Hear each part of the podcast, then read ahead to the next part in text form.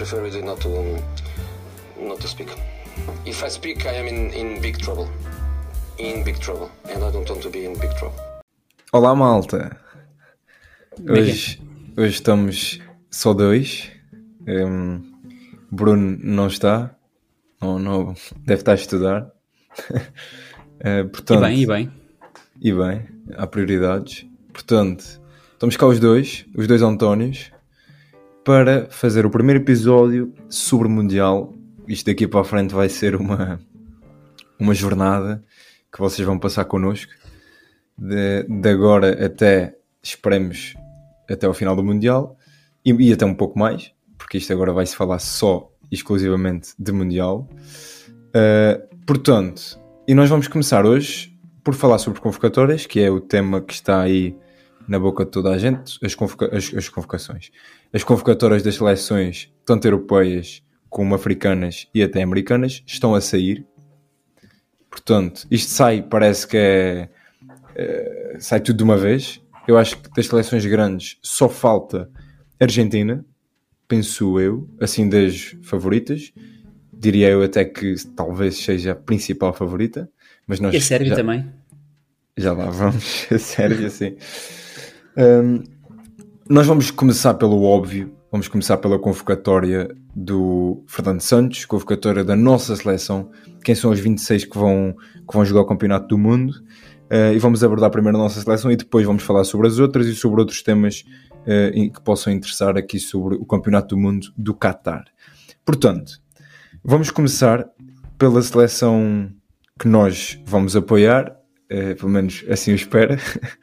um, Fernando Santos ontem anunciou os convocados para o Mundial com algumas surpresas. Vamos começar pela baliza. Ficaste surpreendido ou Rui Patrício, Diogo Costa e José Sá eram as tuas escolhas? Sim, para mim estes eram, eram os três guarda-redes mais consensuais. Eu vi aí muito, muitas pessoas a querer, a querer o Anthony Lopes e o Rui Silva. Pá, são dois excelentes guarda-redes, mas acho, acho que estes três são os mais indicados para ir. O Rui Patrício acho que é vital, não necessariamente para jogar, mas para balnear, um jogador com já muito experiência neste, neste tipo de torneio. O Diogo Costa, para mim, é o melhor guarda-redes português e é o que está em melhor forma. E eu acho que o José Sá merece também ir pelo que tem feito no Wolves uh, esta época e pelo que fez também na última época. Exato, eu acho que para já, sendo sincero, isto é claramente a, a parte da convocatória que causa menos discussão porque é que menos interessa, ou seja, tu precisas de um bom guarda-redes para titular, que para nós é o Diogo Costa, um bom guarda-redes para o banco, qualquer um dos 5, 6 guarda-redes que se falou é mais do que capaz de ser suplente de Portugal no Mundial, e depois precisa de um terceiro guarda-redes eh, que junte também, porque isto é assim, o José Sá, muita gente diz que o António Lopes e o Rui Silva estão a fazer uma época melhor, mas isto também, eu acho que também temos que olhar uma parte que nós não sabemos, que é a parte humana e do balneário. O Sá tem ido mais regularmente, por isso eu acho que faz todo o sentido. O Rui Patrício para mim é indiscutível por tudo aquilo Sim, que este, representa. Estes três guarda-redes criaram aqui um 100 em 2022 e era um bocado injusto tipo, pá, separá-los agora no campeonato. Exato, ainda por cima os guarda-redes são um núcleo que trabalha muito sozinhos e por isso também Sim. acho que também é importante eles se sentirem bem enquanto uma mini equipa dentro da grande equipa. Exato. Portanto, aqui acho que não há, não há grandes, grandes conversas. Passando para as defesas, eu vou fazer aqui a separação de, de centrais e laterais. Vamos começar pelos laterais, porque eu acho que é mais fácil. Uh, eu arrisco-me a dizer que na posição de lateral nós somos a melhor seleção do mundo, com algum destaque até. Principalmente na lateral direita, onde temos dois dos melhores laterais direitos do mundo. Temos claramente o melhor lateral do mundo, seja direito ou esquerdo, João Cancelo. E Diogo Dalot, eu acho que não há qualquer tipo de, de questão aqui. E lateral esquerda, acho que é igual, não?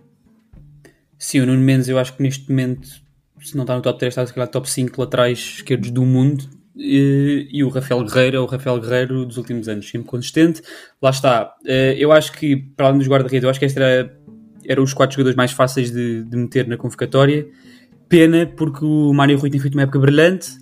Uh, sim, mas é, é, é, mérito para o Nuno Mendes e para o Rafael Guerreiro e não de mérito para, o, para, as opções que temos para a esquerda, porque pronto, lá está, o Mário Rui está a fazer uma época excelente e merecia tanto estar como estes dois também. Exato, acho que é mesmo isso.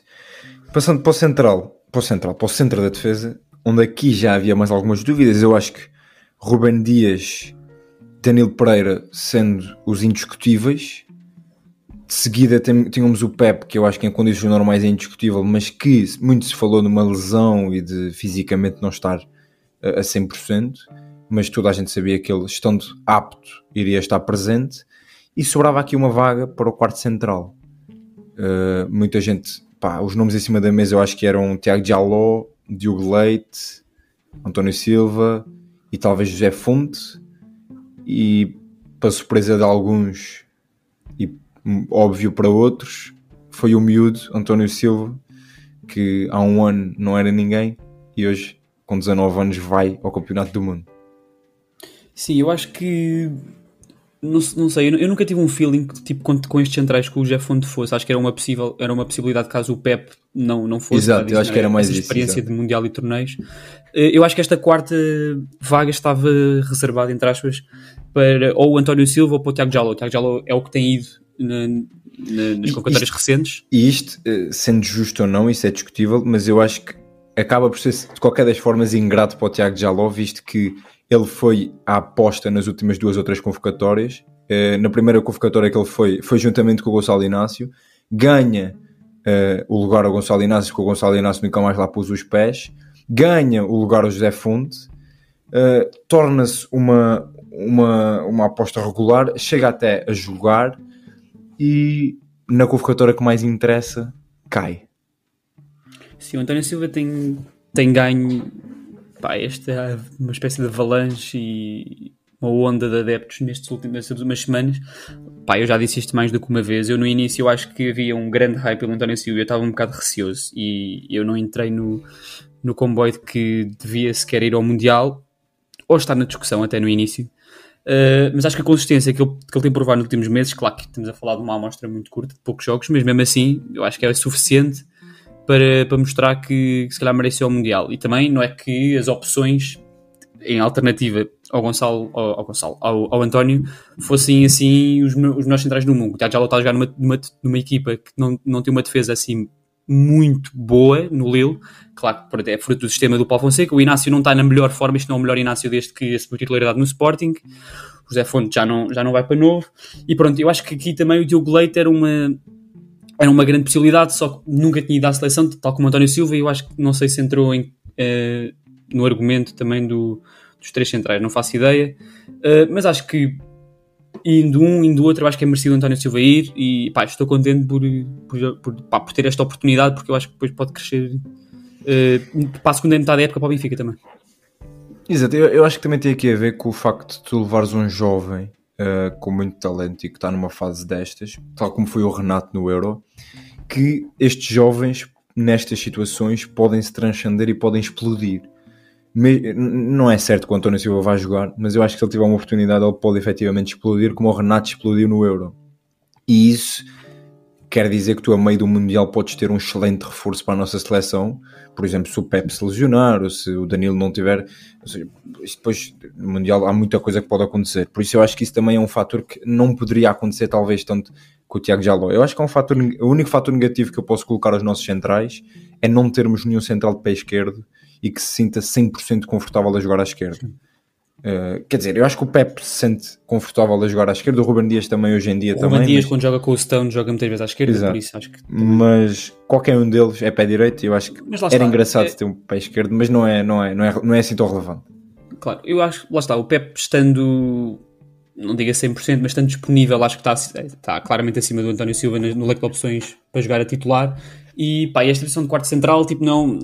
tá, há aqui uma grande contestação para o António Silva aí. Tipo, o quarto central não faz muitos jogos. Pronto, o Bruno Alves fez um jogo, mas o Ruben Dias foi ao Mundial 2018 e ninguém se lembra que o Ruben Dias foi ao Mundial porque ele de facto não jogou. Por isso, eu acho que isto é mais por experiência também própria para o jogador, para a evolução do jogador. Pode ser preciso que jogue, mas acho que não, não, não, é, uma, não é um, digamos, uma função que tenha pá, uma grande importância na, no- na, grande, na grande imagem que é- do que é o Mundial. Por isso eu Exato. acho que por aí faz grande diferença.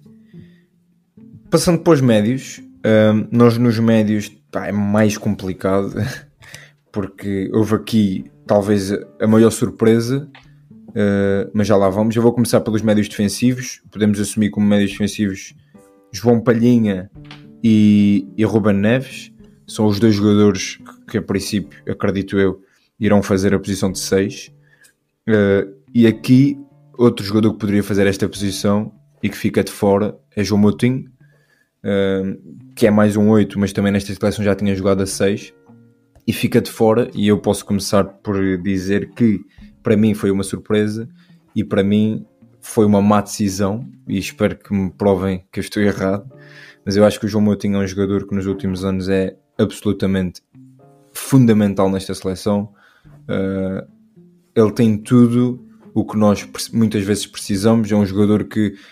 E depois é outra que é, não é um jogador, ele é um jogador já experiente, mas não é um jogador que tenha caído nos últimos anos a nível de rendimento ou a nível de carreira. Ele está a jogar Premier League, está a jogar bem, o João Moutinho não, não sabe jogar mal. Por isso, deixa-me algumas dúvidas deixar o João Moutinho de fora, ainda para mais podendo levar 26. Quem é que uh, retirarias, quem retirarias para, para meter o Moutinho? Claro, isso é a grande questão. Eu acho que há várias combinações que podemos fazer entre os jogadores que poderiam sair. Uh, eu acho que a sair alguém diretamente do meio campo eu acho que uh, o primeiro jogador a cair daqui talvez fosse o João Mário, uh, ou se não, tirar um dos avançados. Portanto, e claro que o mais difícil é dizer quem é que sai, dizer quem é que deve estar, devem estar vários, não é?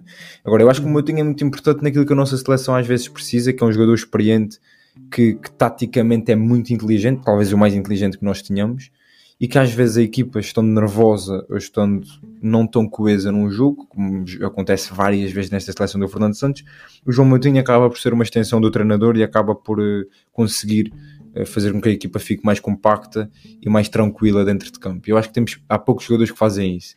Eu acho que o Vitinha é um jogador que tem essas características, mas falta-lhe experiência. E eu acho que aqui estamos a dar um, um estamos a fazer mais ou menos o mesmo que fizemos com o Diogo Costa, que é metemos o Diogo Costa à frente do Patrício e as coisas deram certo. E estamos a meter o Vitinho à frente do, do Moutinho. Quando foi o Diogo Costa eu achei que era demasiado cedo, aqui volto a achar que é demasiado cedo. No entanto, o Diogo Costa calou-me e mostrou que não era demasiado cedo e espero que o Vitinho faça o mesmo. Uh, sim, lá está. É sempre doloroso ver um jogador como o Moutinho que, porque sai e não é por culpa própria, porque ele. Pá, claro que a equipa onde ele está inserido não, não está está a ter uma, uma, época brilhante, ele não é um regular assim a 100%, uh, e é um jogador, como tu disseste, é muito importante para dentro e fora de campo para a seleção. Uh, o problema, o problema é, é, é, tirar um jogador, e, e o meu problema é tirando um, um jogador como João Mário ou como ou um dos avançados, estás a retirar depois profundidade numa dessas posições, e lá está, nós não sabemos como é que a seleção vai jogar, mas presumindo que vamos regressar a um uh, a dois avançados à frente e pá, com aqueles falsos extremos podemos estar a colocar assim um médio a mais, um médio extra que depois poderá não, não, não fazer grande parte do, do jogo em si e eu acho que é doloroso, mas eu acho que pronto, eu, eu, esta, esta saída do Motinho na seleção, pelo menos para esta convocatória, perspectivava-se. Pá, eu por acaso tinha um feeling que ele não ia estar na, na, na convocatória e depois o Fernando Santos confirmou, não só, na, não, não só quando disse os convocados, mas também antes na, naquela entrevista, pá, deu para perceber que o Moutinho poderia sair. Sim, sim, sim. E lá está, eu acho que a diferença. Eu percebo o que é que queres dizer, mas acho que a diferença pode, ser, não, pode não ser assim tão grande. Uh, e pronto, usaste o Vitinho e vamos ver. Exato, eu acho que nós temos jogadores jovens com muita qualidade que podem, como eu estou a dizer, podem uh, fazer com que o Moutinho não se sinta a falta. E eu espero que assim seja. Até porque, por exemplo, o Ruben Neves é um jogador também muito inteligente e que já não é assim tão jovem e também já, já tem um bocadinho de andamento nisto e isso também pode pesar. Portanto, agora, a, saída do Moutinho eu não concordo, mas não me surpreendeu porque já estava a falar disso. O que me surpreendeu foi a saída do Renato Sanches, saída ou a não inclusão do Renato Sanches e uh, consequente inclusão do Mateus Nunes. E porquê? Eu, eu acho que o Renato Sanches é um jogador único, não a nível da seleção nacional, mas quase a nível mundial é um médio que tem uma capacidade física astronómica que nós não temos na nossa seleção. O jogador mais parecido é efetivamente o Mateus Nunes. É um jogador que desde 2016, sempre que apareceu na seleção, é, é fundamental, sempre. É dos poucos que, a partir do banco ou a titular, muda a intensidade do jogo, muda o rumo do jogo. Às vezes o jogo está a correr mal, o Renato entra, muda tudo. Ou seja, é um, é um game changer, na verdade. O Renato muda as exibições da nossa seleção, sempre que lá está, presente. Ainda não houve nenhuma convocatória que o Renato fosse e não fosse fundamental. E isto é que me deixa confuso, porque nunca, isso nunca aconteceu. O Renato nunca foi e as coisas correram mal para ele. Ele na seleção é sempre importante. Uh, e é verdade que ele teve lesões uh, recentemente, mas o jogador em causa, que foi no lugar dele, que é o Mateus Nunes, que também é um jogador fisicamente uh, muito forte e que pode fazer algo parecido ao que o Renato faz, mas que nunca o fez na seleção, a verdade é essa, também não está propriamente num bom momento. E por isso é que eu achei que o Renato fosse. Porque se o Mateus Nunes estivesse a jogar ao nível que estava a jogar no Sporting, eu acho que era indiscutível. E por muito que nós gostássemos do Renato, ou levava-se levava os dois, ou levava-se o Mateus. Neste momento, eu acho que eu ia para o Renato por tudo o que eu tive aqui a dizer. Agora, eu espero que o Mateus consiga jogar ao nível que jogou no Sporting, porque eu acho que o Mateus no Wolverhampton não está a jogar na sua posição e por isso é que também não está a render. E eu acho que na seleção, pelo menos do que já vimos do, do Fernando Santos a utilizá-lo, utilizou-o bem, utilizou na, na, na, função certa e eu acho que ele aí pode render. Mas eu acho que o Renato vai sentir falta. O que é que tu achas? Sim, tu, sim, tu pegaste no ponto certo. Eu acho que era entre estes dois. Ou ia, ou ia um ou ia outro. Não, não, não via uma realidade em que iam os dois ou que não ia nenhum deles. Um, quanto à comparação dos dois, uh, pá, o Renato pronto, teve a tal lesão. O Renato não, não começou bem a época. Uh, claro que o Mateus Nunes também não, mas também devido, lá está, ao desempenho coletivo da equipa. Uh, eu acho que outro ponto a, de, de destacar neste, neste 1v1 é também o Mateus Nunes tem ido às últimas convocatórias, pelo menos foi à do playoff e, e, e desempenhou uma grande parte, pelo menos quando entrou num dos jogos, certo? Eu acho que foi muito importante no contra-ataque. Eu acho até que, marcou um gol. exatamente. Olha, exatamente, já me tinha esquecido. Lembro desse jogo ficar 2-1, ficou, ficou 3-1 porque o Mateus Nunes marcou no final. Eu acho que o Mateus Nunes desempenha um papel importante. Uh, pá, eu acho que é ela por ela, por isso eu, eu não me importava com qualquer uma da decisão. Uh, das decisões, aliás. Um, eu gosto de Mateus Nunes e lá está. Eu acho que o Renato Sanches, pá, corrijo-me se estou errado, eu, eu, não me lembro do Renato Sanches ter ido às últimas convocatórias. Mateus Nunes acho que foi pelo menos a uma ou duas e, e tenho gostado. Pá, não sei se isso teve um papel importante na decisão do Fernando Santos. Uh, e pronto, podemos pegar no passado que o Renato Sanches tem sido importante e foi fulcral no, no, não só no, no Euro 16, mas também no, neste último, no 20. Uh, pá, mas depois fomos por aí, depois também ele, ele nunca sairá. Eu acho que, eu acho que o Mateus claro. Nunes mereceu, mereceu a convocatória e, e, pá, e o Renato Sanches tá, terá que voltar a, a entrar, na, pelo menos na, na sua regularidade. E depois há outro fator PSG que é... para poder voltar, porque eu acho que ele depois é, é um convocado fácil para o Fernando Santos, porque eu acho que o Fernando Santos gosta do Renato e precisa do sim, Renato, ele sabe sim. isso, só que ele não, eu acho que ele não, não sentiu. Eu a... acho que há outro fator que pode pesar que é fisicamente o Renato neste momento não é fiável. E isso pode ser importante, porque levando só um jogador com estas características, é muito importante que este jogador esteja sempre disponível. E eh, eu não sei até que ponto isso também não pode ter pesado. De qualquer das formas, tanto no caso do Moutinho como no caso do Renato, uh, temos jogadores que podem substituí-los e que podem efetivamente, têm mais do que qualidade para fazerem bem esse papel. Por isso, bem, eu acho que não é grave, apesar de que, pronto, já, já, já referi a minha opinião. De resto, eu acho que podemos dizer que William Carvalho, Ruben Neves, Palhinha, Bruno Fernandes, Vitinha, Matheus Nunes já falamos e Bernardo Silva são indiscutíveis. No meio campo sobram dois jogadores que para mim Otávio também é indiscutível dentro de campo. Só há aqui outro fator que muita gente falou que é as atitudes do Otávio fora de campo que faria com que muita gente não quisesse que o Otávio tivesse na seleção. Eu não vou por aí, não, não vou estar a falar Sim, das não, atitudes do Otávio vale fora de campo, mas o Otávio dentro de campo é indiscutível convocado e, na minha opinião, titular da nossa seleção. É um jogador importantíssimo por tudo o que consegue trazer, pela polivalência, pelo equilíbrio que dá ao jogo. Por isso, eu acho que aqui também não há grandes conversas.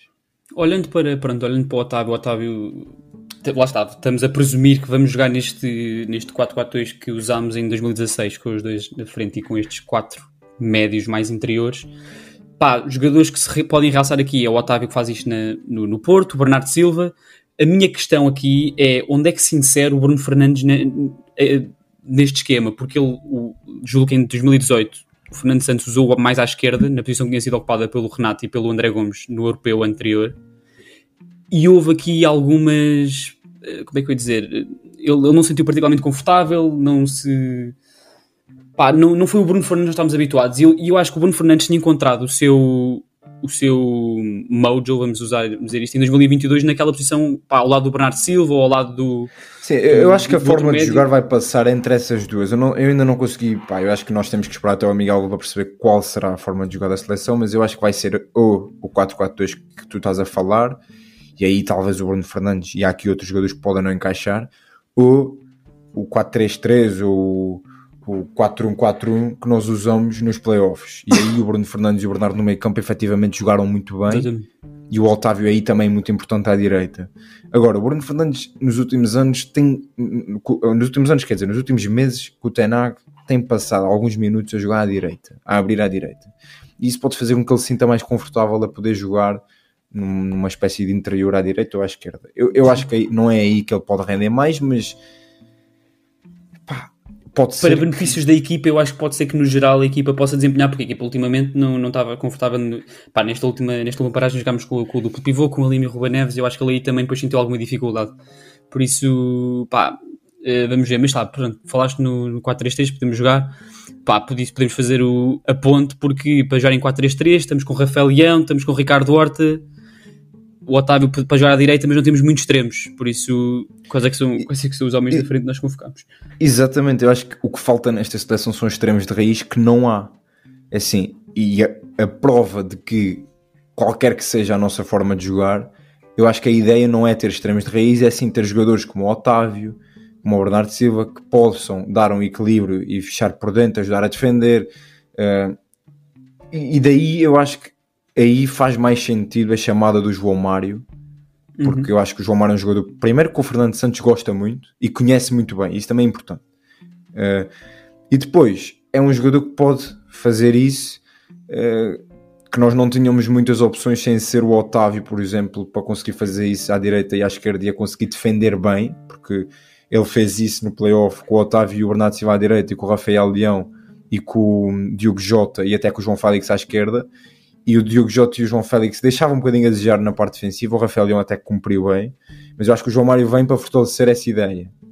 Agora, eu acho que o João Mário na última convocatória foi mal utilizado, a extremo colado à linha, e aí, mas eu acho que a ideia não passará por aí, espero eu. Sim.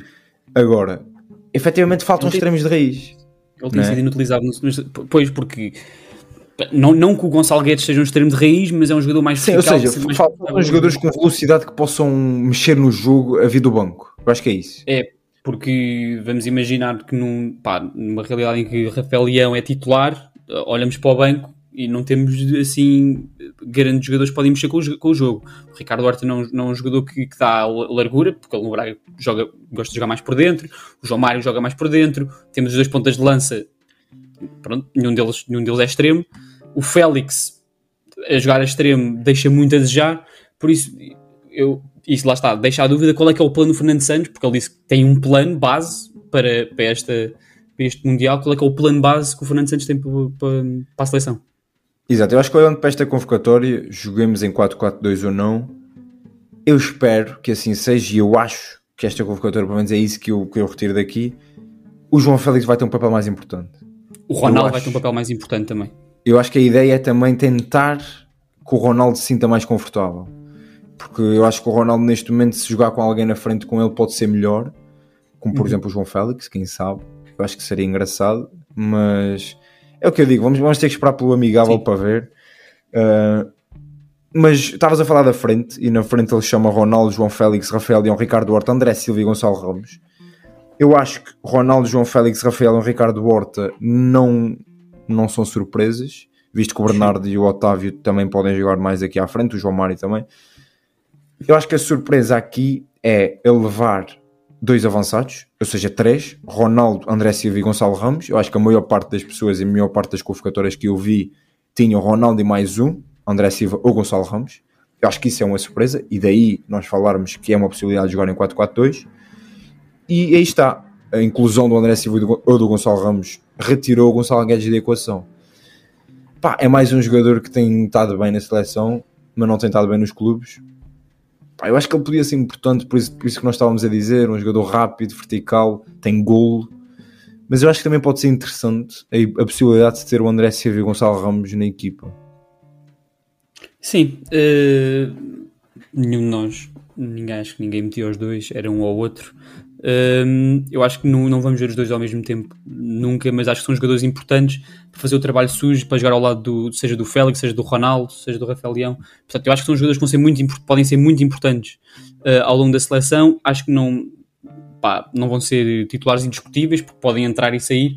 Uh, por isso é que eu acho pá, um bocado estranho irem os dois, mas pá, é para dar mais opções para a frente, para, para jogando um de início teres a opção de, de meteres o outro a partir do banco, caso o jogo esteja mais complicado. Um, fiquei surpreendido uh, e pronto, vamos ver, vamos ver o que, que, é que, ele tem, que, é que ele tem guardado para nós. É isso. Uh, independentemente de tudo, eu acho que temos uma seleção forte, jogadores competentes. Agora é preciso é mostrar isso dentro de campo, que é o que não tem acontecido nos últimos tempos. Vamos avançar Vamos avançar, vamos tocar aqui, hum, obviamente, não tão profundamente nas convocatórias de outras seleções. Uh, e eu vou começar pelo grupo de Portugal. Uh, o grupo de Portugal do Mundial é Uruguai, Coreia do Sul e Gana. Destas seleções, apenas o Uruguai, se eu não me engano, é que já um, anunciou a sua acho convocatória. Que acho que sim, uh, acho que sim. Antes de chegarmos à convocatória do Uruguai, eu queria te perguntar quem é que achas que vai, que vai surpreender neste grupo? Achas que vai ser Portugal e Uruguai a passarem facilmente ou alguma das outras duas pode se intrometer aqui no caminho das duas supostas favoritas ao grupo? Pá, primeiro, eu acho que Portugal é a equipa mais forte do grupo e apesar do que têm sido as últimas exibições, Portugal deve passar e, e devia passar em primeiro. Depois passa ou não, vamos ver. Eu acho porque é muito importante porque nós a seguir apanhamos Sim, nós estamos emparelhados com o grupo G. Do grupo do Brasil. Nós estamos emparelhados com o grupo G, que é o grupo do Brasil, Suíça ou Sérvia. Por isso, mesmo que ficamos em primeiro, não vai ser tarefa fácil, mas é fulcral ficar em primeiro para. Porque, pronto, em teoria, o, o Brasil ganha o grupo como tem ganho nos últimos anos. Uh, eu acho que o Gana é, o, é, a equipa mais fraca deste, deste, do nosso grupo. Uh, pá, do que vi de, de exibições na CAN e no playoff, não fiquei particularmente impressionado. Eu acho que eles tiveram alguma sorte em passar a Nigéria, um, eu acho que não é uma equipa taticamente assim muito rigorosa. Eu acho que tem algumas individualidades. Conseguiu ganhar aqui jogadores importantes uh, à última da hora. O Iñaki Williams, tem depois jogadores como o Party, que tem, tem, tem alguns jogadores interessantes.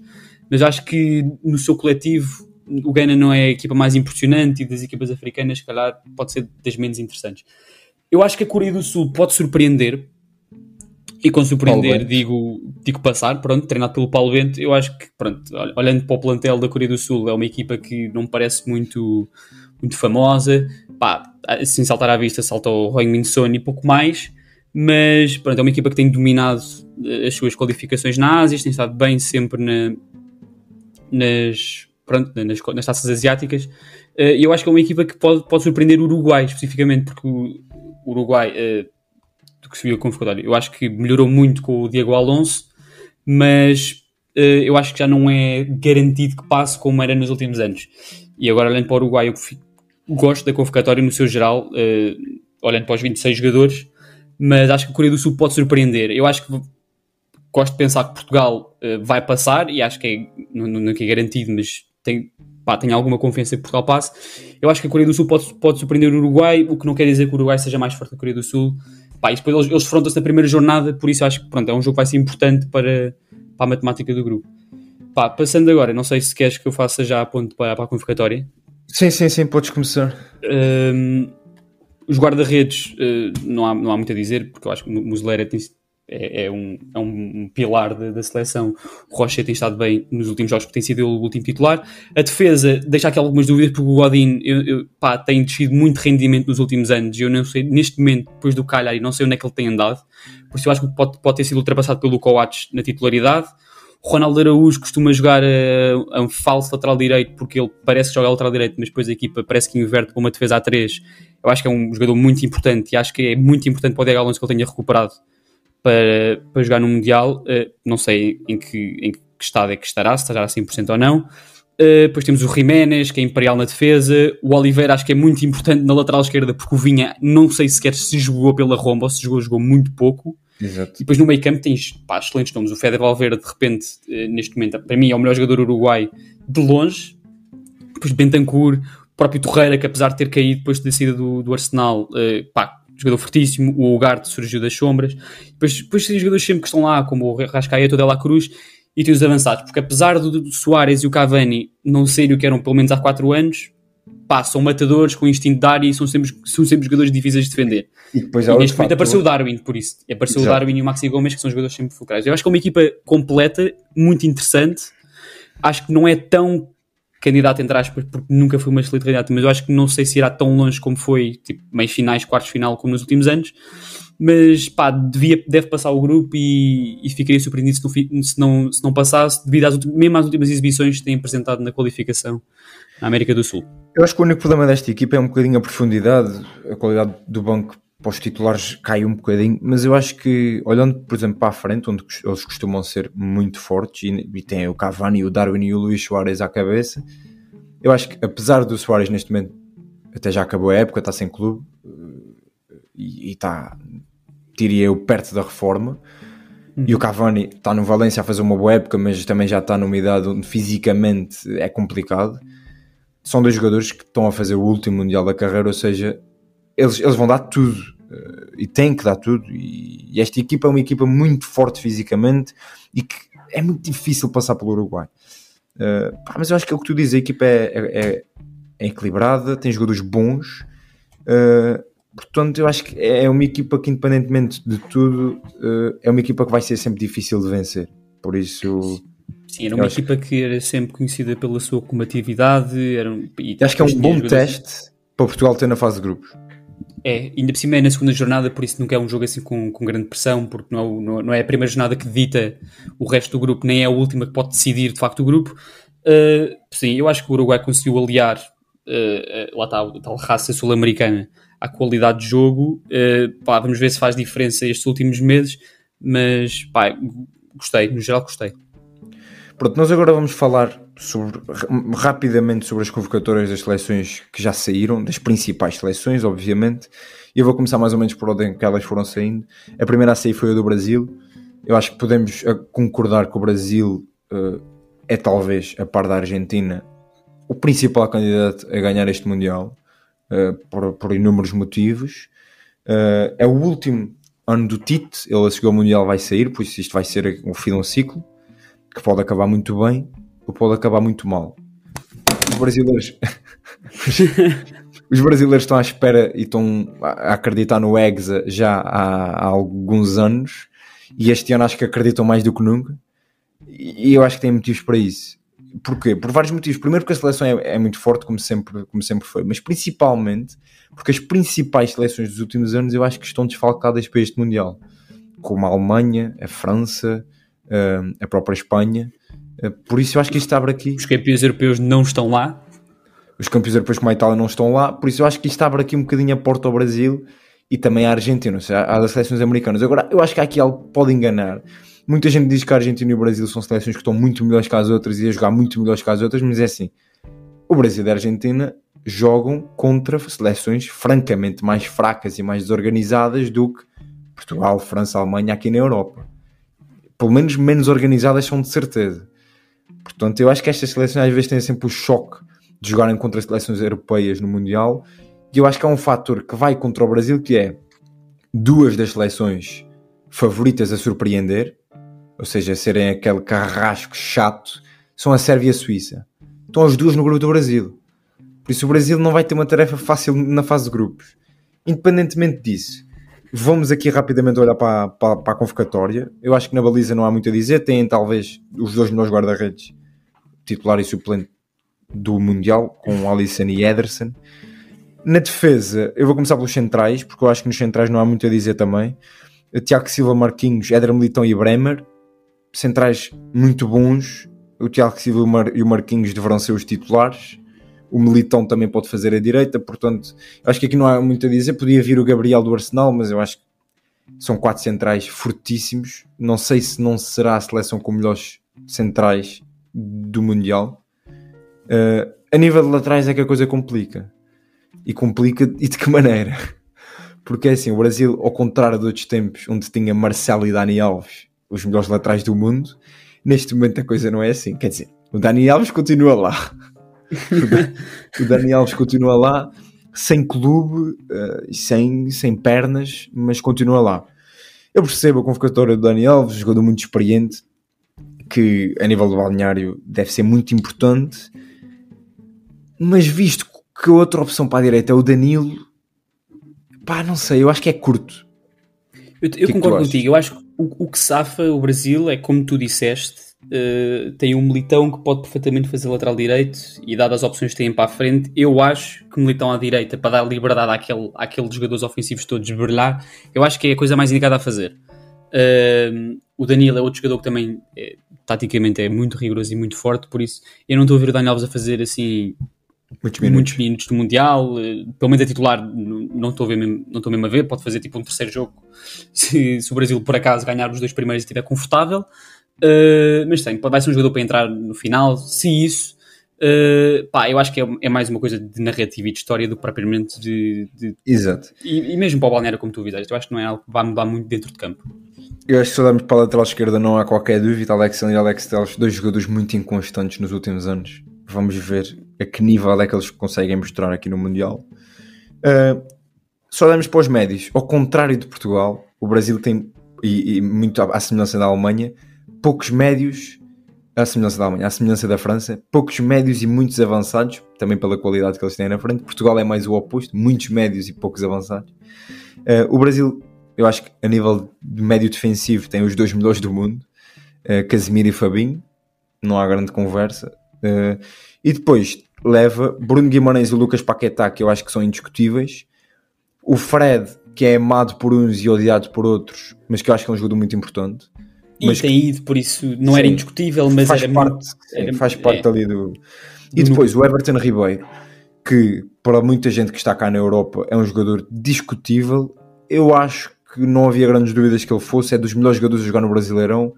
Eu não sei se há alguma regra, nós já tínhamos falado disto no TikTok, se há alguma sim. regra de eles levarem jogadores do Brasileirão ou não. De qualquer das formas, eu acho que é um jogador perfeitamente eh, plausível Sim, e não entrar levando, aqui.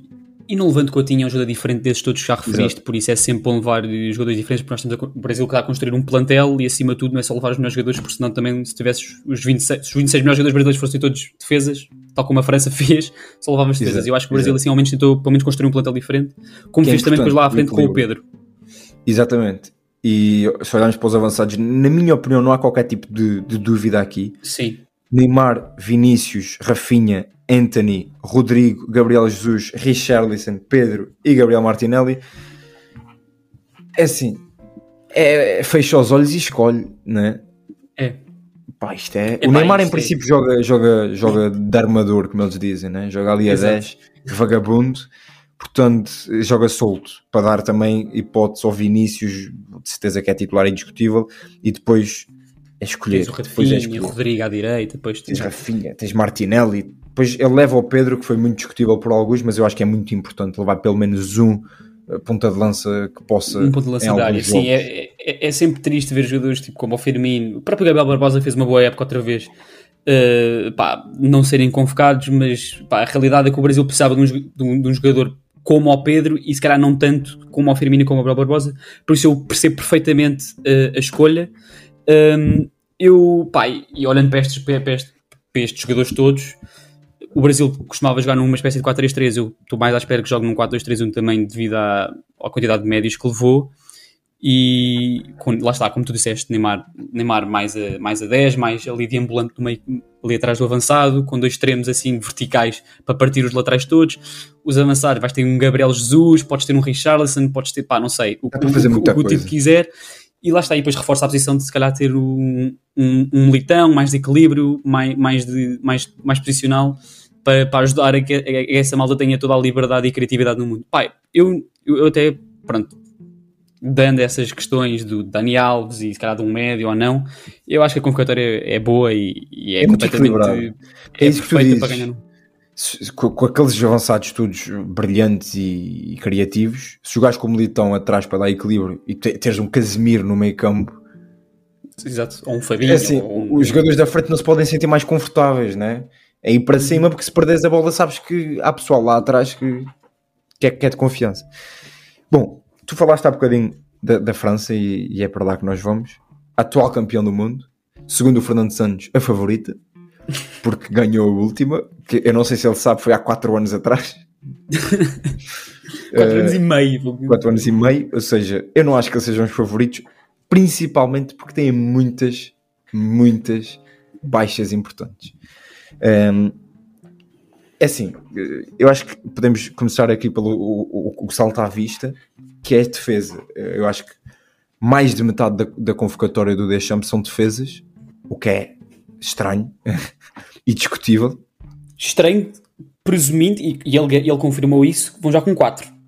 Exato, ele disse que eles vão jogar com 4, ou seja, dois centrais, e ele leva 7 centrais. Visto que dois deles podem fazer de lateral direito, não deixam de ser 7 centrais. Não deixam de ser 7 centrais.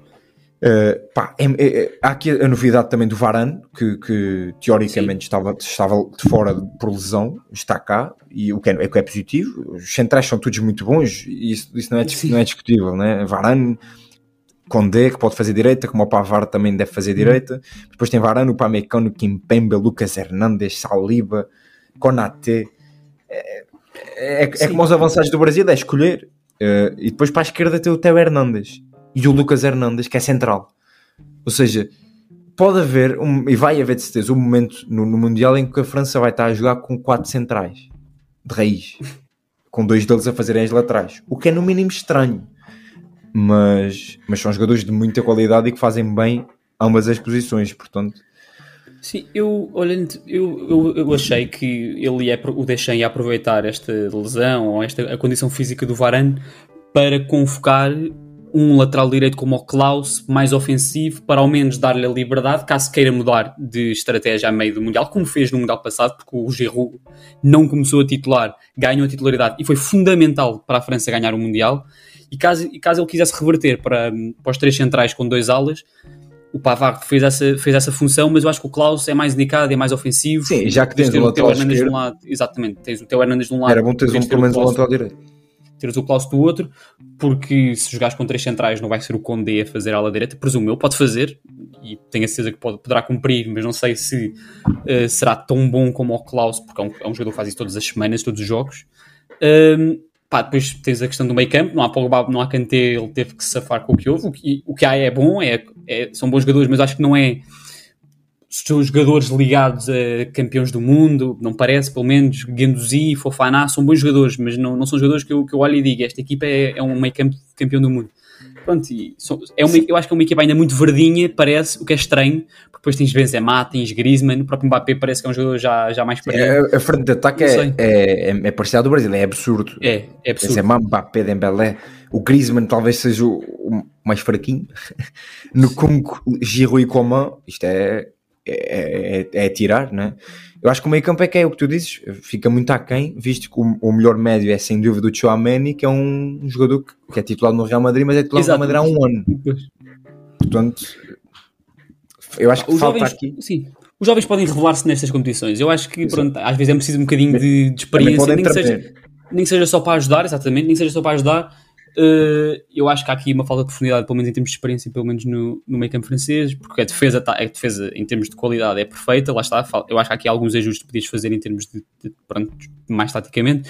O ataque é absurdo. Guarda-redes, pronto, tens o, campe, tens o campeão do mundo, Loris, não tens o manhã, mas eu acho que aí não faz muita diferença porque só que jogar um guarda-redes. Agora, Portanto, eu acho que a defesa está bem. Médios, eu acho que aqui. Leva seis médios, se houver uma lesão e um expulso, sobram quatro. É curto é curto. Uhum. Ainda por cima, podendo convocar 26. Ele convocou apenas 25 uh, por opção. Vamos ver se está à espera que o Pogba ou o Kanté possam ter um milagre e voltar, ou se simplesmente vai com 25 por opção, ou, ou há de chamar alguém, não sei. A França, enquanto campeã do mundo, tem sempre aquele medo, como os campeões do mundo têm, de, de, da maldição. Eu acho que este grupo, o grupo que, em que eles estão inseridos, não causa muito medo, pelo menos a Austrália e Tunísia. Em princípio, em princípio, a França passará. É importante passar em primeiro porque pá, não vejo uma realidade em que a Argentina fica atrás de Polónia, México, Arábia Saudita e voltar a encontrar a Argentina no zero final pode ser perigoso. Mas pá, vamos, ver, vamos ver que França é que teremos na, na fase de grupos. Teremos uma França a candidata, teremos uma França pelo menos que não fica fora logo no início. Uh, pá, teremos que esperar para ver. Exato. Uh, passando para outra campeã do mundo, a Alemanha, que nós fizemos a nossa análise uh, rapidamente no TikTok. Uh, é assim, eu acho que não, não, não há assim muito a dizer, não, não há grandes surpresas. Eu acho que a maior surpresa é no meio campo com o Mário Götze, que não, não aparecia na seleção desde 2017 e é um jogador que apesar de estar a fazer anos interessantes, não me parece que tenha nível neste momento para jogar numa seleção como a Alemanha no Campeonato do Mundo. Uh, e o que é que temos mais de novidades? Uh, o Mats Hummels e o Gozens estão fora. Eu acho que o Mats Hummels é, é estranho, ainda por cima olhando para esta defesa, onde tem Rudiger e Sule, que são centrais muito capazes, mas depois deixa um bocadinho a desejar. Uh, não sei, eu acho que é, uma, é, é, sem dúvida uma seleção alemã a preparar o futuro, como tu próprio disseste no, no TikTok, mas que está em decadência nos últimos anos porque está em fase de, de, passagem de geração. E eu acho que eles têm noção disso. Não deixam de ser a Alemanha, não deixam de ser candidatos ao título, mas eu acho que não são claramente Sim. favoritos, nem são dos candidatos mais, mais possíveis.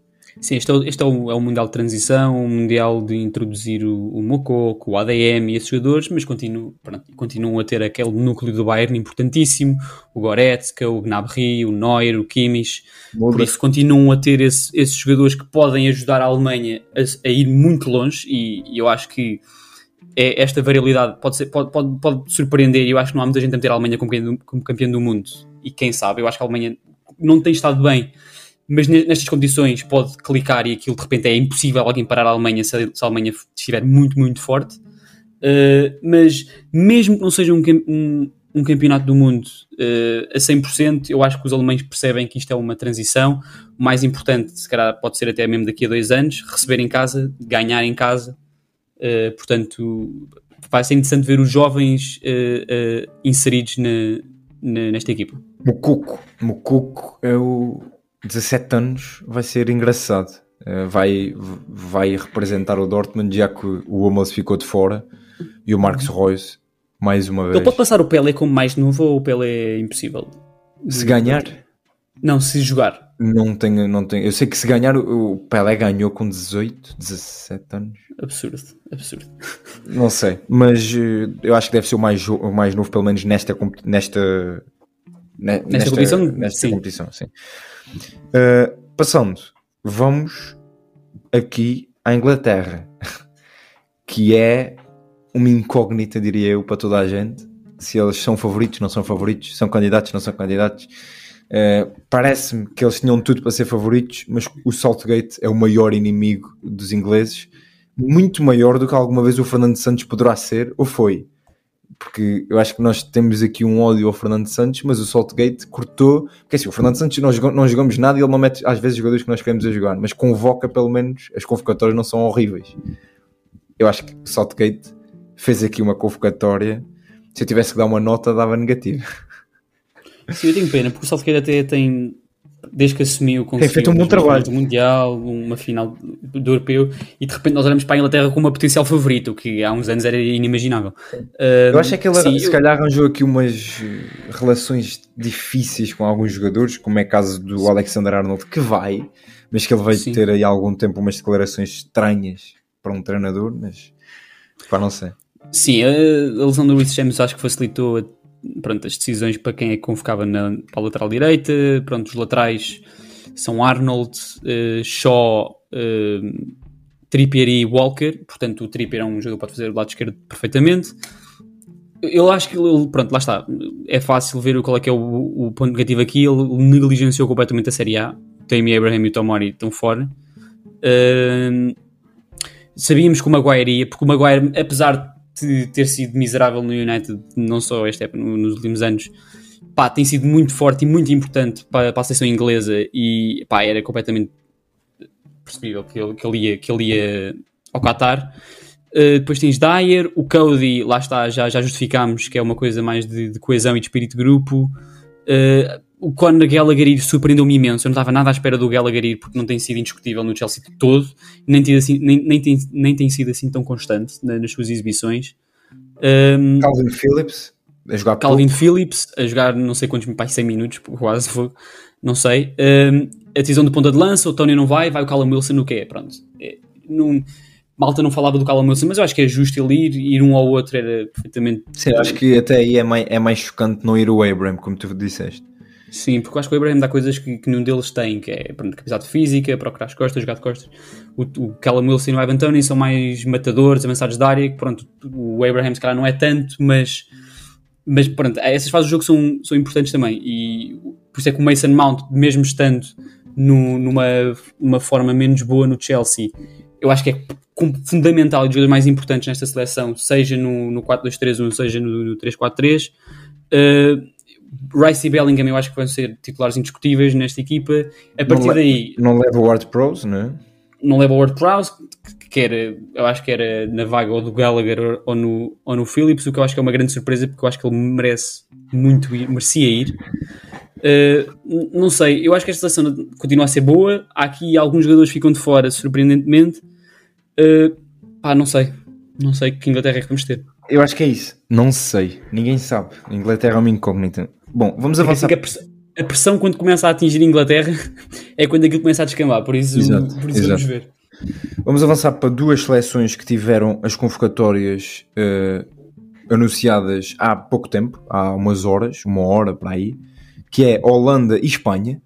Vamos começar pela Holanda, que eu, para mim também é uma incógnita, porque é uma seleção que tem jogado bem desde que o Van Gaal voltou, mas que parece que está constantemente a repetir ciclos.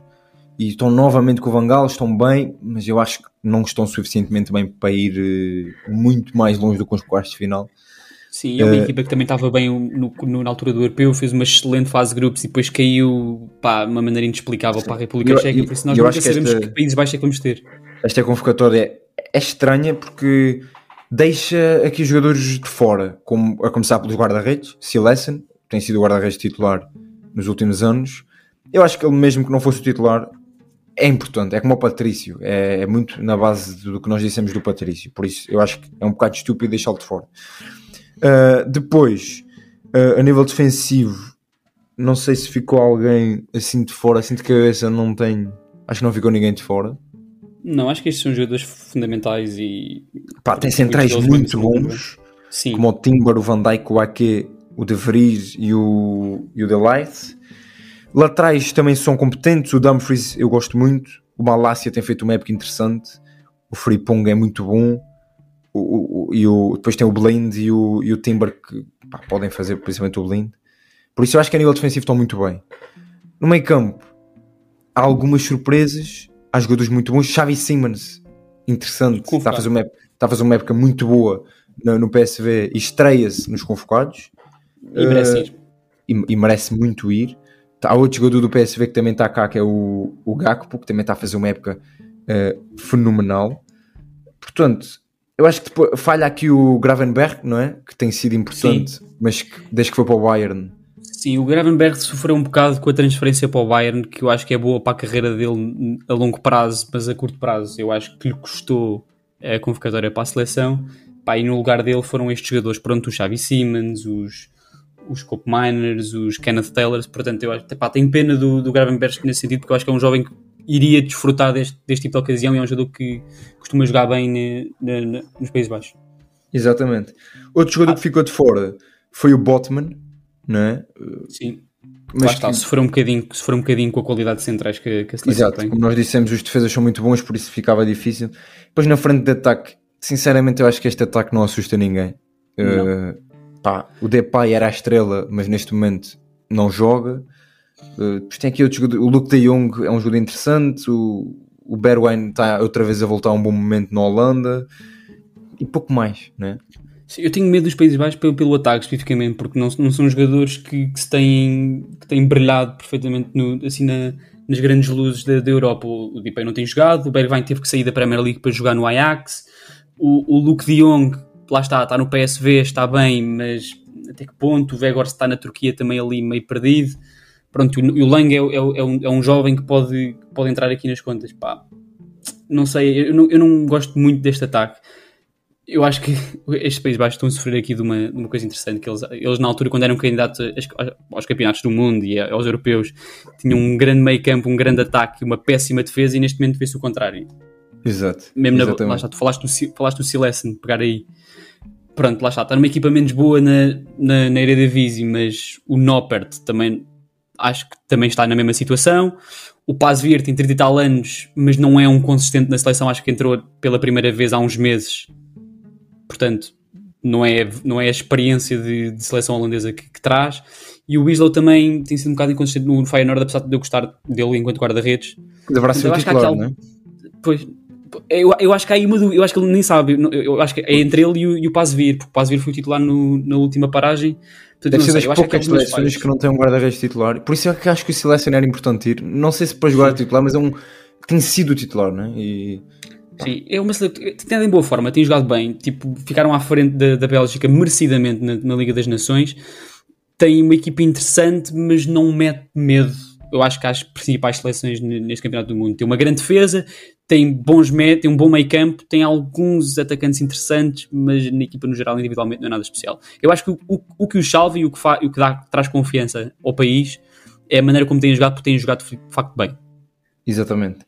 Outra seleção que anunciou os convocados e também, na minha ótica, estranho, no- agora recentemente, foi a Espanha, do Luís Henrique. Eh, pá, é assim, falta aqui muita coisa nesta seleção, na minha opinião. Eu não confio nesta Espanha, sou sincero, não a coloco como favorita, como já ouvi aí muita gente a dizer. Eh, agora, que eles jogam bem, jogam. Mas falta, falta qualquer coisa. Eu acho que falta uns aninhos. Dê, dê mais dois aninhos de trabalho ao Luís Henrique. Fizeram um grande europeu, é verdade. Eh, muito melhor do que aquilo que eu esperava. Mas continuam na mesma, mais ou menos na mesma linha que é jogam muito bem, mas eu acho que não metem medo a ninguém. E podem muito bem ser eliminados por qualquer equipa. Como podem eliminar qualquer equipa porque eles falta-lhes falta-lhes gol, falta-lhes ataque. Se olhamos para, para, para a baliza, têm sido os três que têm sido chamados. Eu esperava que o Kepa pudesse entrar aqui porque entrou na titularidade do Chelsea, mas não, não veio. O Gea fica de fora, acho que é assim o mais estranho. Estranho, mas já tem sido nos últimos anos. Nos últimos anos, sim, nos últimos anos. Continuando, eu acho que é como Portugal, ele pronto, manteve, manteve a equipa, manteve, manteve o núcleo de guarda-redes que tem, que tem ido nos últimos tempos. São três excelentes guarda-redes, têm estado bem nos clubes, pronto, o Kepa teve este, este ressurgimento. Mas acho que, pronto, como ele teve, como, foi- como é pouco tempo de jogo, eh, eu acho que ele, pá, decide dar Sim, a confiança e, e dar, é, Mais dar a ou menos oportunidade a estes guarda-redes. É, e merece ir. Merece Até porque o Ney Simões seria o titular de qualquer das formas. ir. Sim, não, não vi grande questão aí. Se olharmos para a defesa, acho que também não há grandes questões. Carvalho, aliás, Pilicueta, Gaia e Jordi Alba para as laterais. Falham aqui os dois que estão na Liga Portuguesa, Grimaldo e Porro. Eu acho que o Grimaldo seria mais difícil pelos laterais esquerdos. Eu acho que o Porro poderia encaixar na lateral direita, mas como não tem sido chamado, mante- é o que eu digo, ele manteve aqui uma linha e o Luís Henrique já justificou isso na convocatória para, para, para, para a Liga das Nações.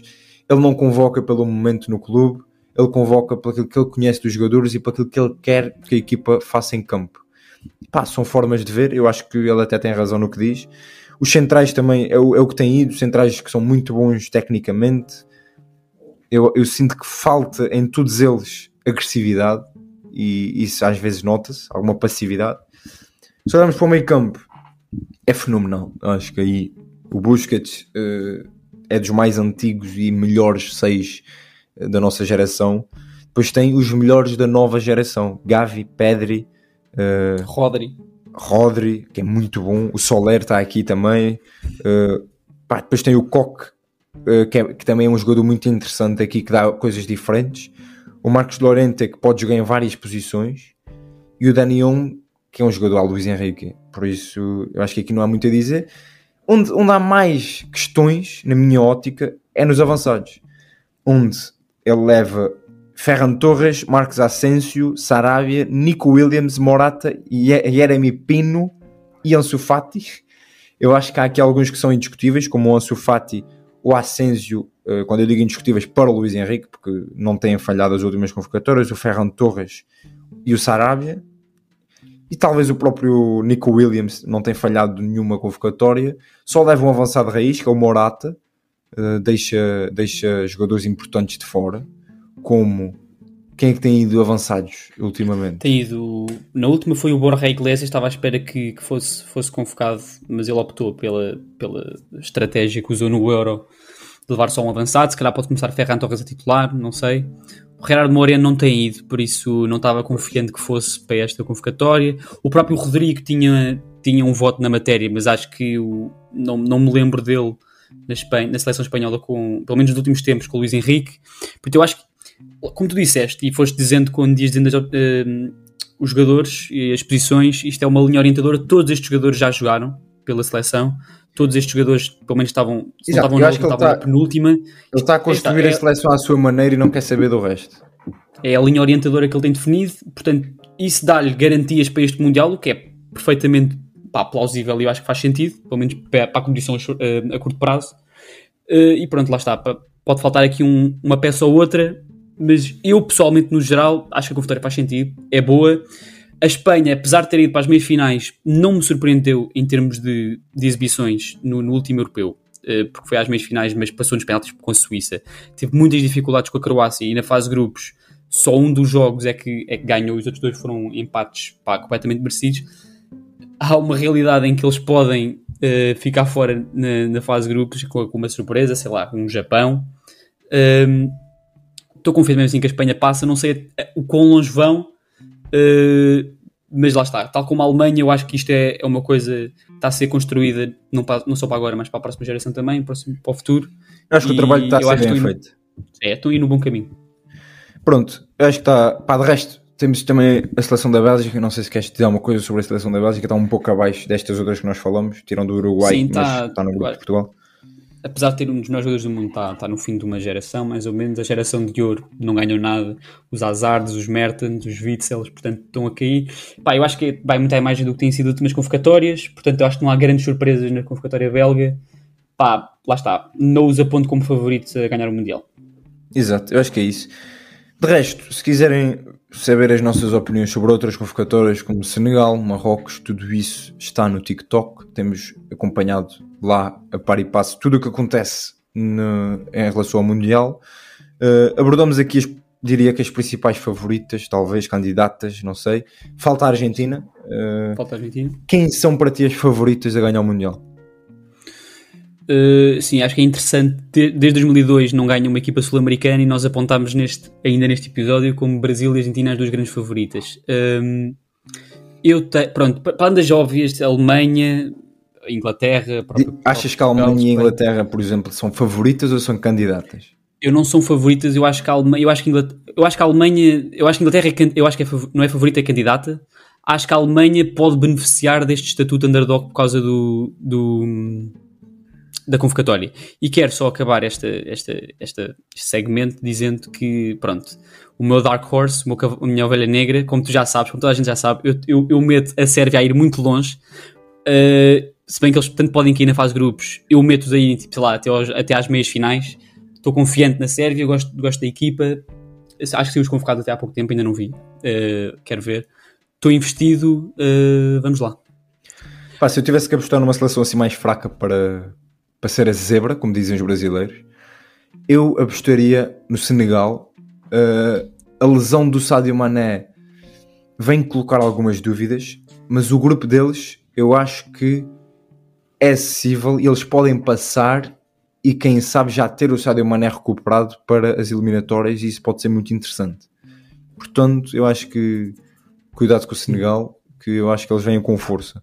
De resto, Pá. Só avisar que, pronto, é de dizer que basicamente o próximo episódio será da NBA, mas a partir de agora, até ao final do Mundial, será quase exclusivamente uh, episódios sobre, sobre o tema, sobre o Campeonato do Mundo, sobre o Qatar, seleção portuguesa, etc. Uh, é isso, eu acho que não há mais a dizer. Sim, acho que é isso. Vamos fazer um episódio da NBA só para, para, não, pá, para, para, para tocarmos ali agora que estamos aqui mais ou menos no início da época. Depois sim, será depois só o Mundial, como tu disseste. Uh, em princípio será um a dois episódios por semana. Vamos ainda ver, tentar fazer dois episódios por semana porque vai acontecer muita coisa. Mas de qualquer das formas, se quiserem acompanhar as nossas opiniões, as nossas reações a tudo o que se passa no Mundial diariamente, sigam-nos no TikTok. Nós temos feito lá reações às convocatórias, temos a rubrica do Mundial ao Minuto, que vai saindo um vídeo com todas as notícias do Mundial do dia ou do, da semana. Portanto, acho que é isso, está tudo dito. Até à próxima é e até a próxima. Um bom Mundial a todos. Bom Mundial.